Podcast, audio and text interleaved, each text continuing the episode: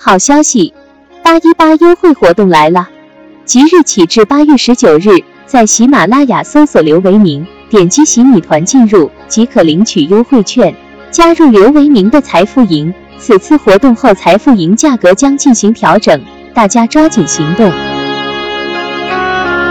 大家下午好啊！二零二一年八月十七日十五点四十五分啊，今天的这个市场的股市全面的下跌啊，而且呢是个股啊，呃超过三千八百只下跌，所以说有个别的一些板块表现还不错啊，它的意义呢就不是特别大了啊。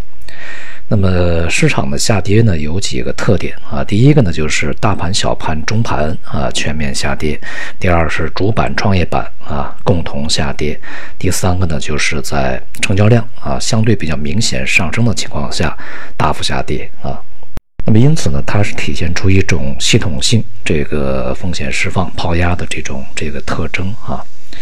呃，有很多的这个看法呢，觉得啊，今天去找一些原因啊，今天找原因其实没有必要啊。整个市场呢，它其实一直又在这个长期啊积聚的系统性的压力之下啊，在进行波动。那么前面呢，是一些板块之间的这个轮流的调整啊，当然有一些板块它是上涨啊。那么现在呢，是这个呃。就是之前的抱团股，它的反弹呢也基本上结束，而之前的补涨的一些板块啊，也基本上涨得差不多。所以说呢，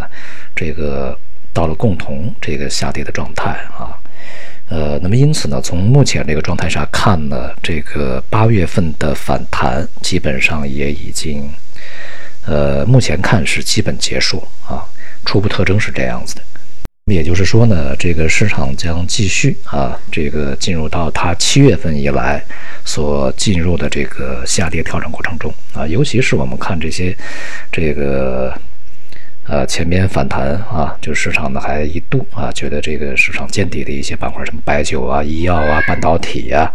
啊这个等等啊。都是如此啊，同时像银行啊、券商啊、保险呐、地产呐，啊也都是这个重新回到一个下跌走势啊。而表现相对比较好的是一些公用事业、环保啊、这个水务啊这些啊，那么它是典型的一些这个防御板块啊。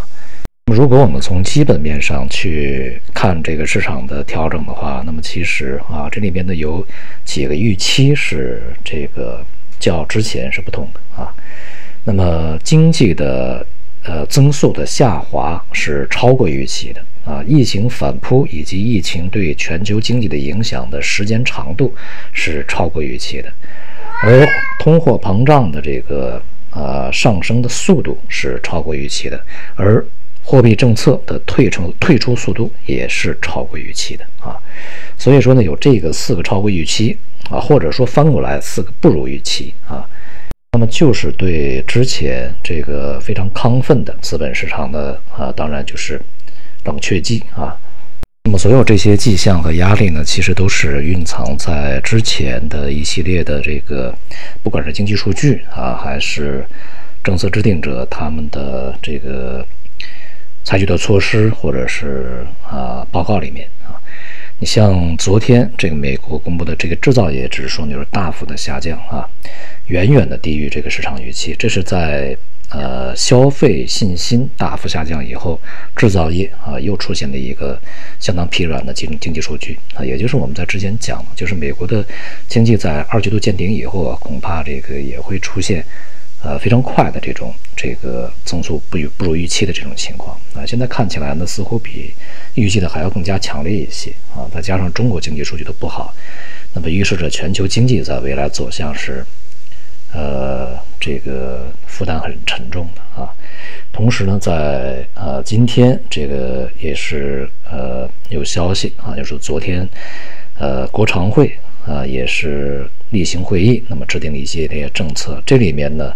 主要强调啊，采取这个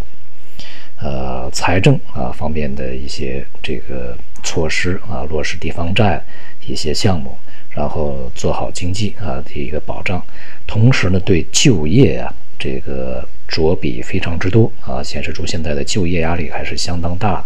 并且呢。强调呢要优化政策组合，促进消费，稳定恢复增长啊。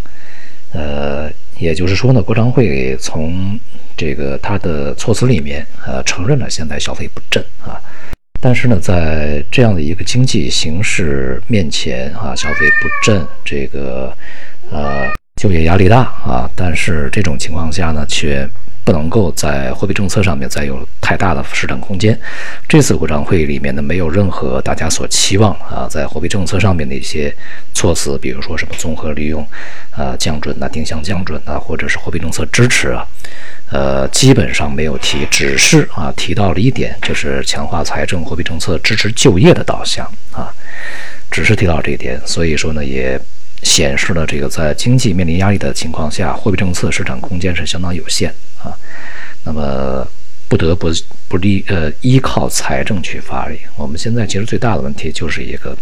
货币政策再搞下去，经济结构呃。它的毛病会越来越被强化，越来越强化以后呢，到最后啊，就是西方发达国家出现的一些危机，在我们国家一样会出现啊。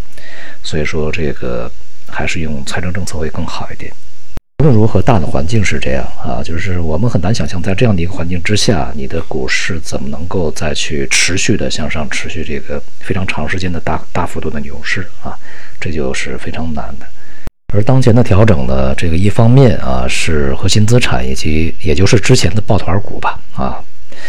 这个它的调整的一个呃重启啊，在前面大幅的下跌以后，呃这个月的这个前半段一度出现了一些比较明显反弹啊，但是呢现在又重新再进入到一个这个下跌调整的过程中。那么另外呢就是这个前期啊表现比较坚挺的像科技板块一些补涨的一些中小盘股，那么现在也进入到调整状态，这就使得整个市场的全面调整压力呢进一步加大。呃，对于未来啊整个市场的调整。呃，或者说是一轮这个可能会开正在开启、正在进行中的下跌行情啊，还是要有充分的认识和准备啊。尤其是核心资产带动下，对于市场的这种这个影响是不容小觑的，也不容忽视的啊。它的风险是相对比较大的。那么在这种调整之下呢，这个大多数板块都会受到影响，即便啊是一些中长期这个表现还。有非常好的空间的一些板块行业，我们所说的结构性机会，也会阶段性的受到影响啊。呃，那么当然，在不久的未来，当这个集中的调整告一段落的时候呢，这些板块又会建立自己比较良好的一些支撑，重新回到上升的这个趋势里面去啊。就是在这种不断震荡、不断这个呃反复的市场里面，那么这些板块会走出一个。呃，相对这个大盘独立的行情，但是这些板块仍然是少数啊。呃，现在既然调整展开啊，这个大幅调整以后呢，短期的调整呃，短期的反弹一定会有，但是呃，它至少又重新开启了向下的一个打开空间的这么个局面啊。因此呢，在当前的这个市场里面进行投资呢，避险是第一位的，机会是第二位的啊。机会是少数，这个风险是大多数，你选择行业板块就。非常之重要啊！好，今天就到这里，谢谢大家。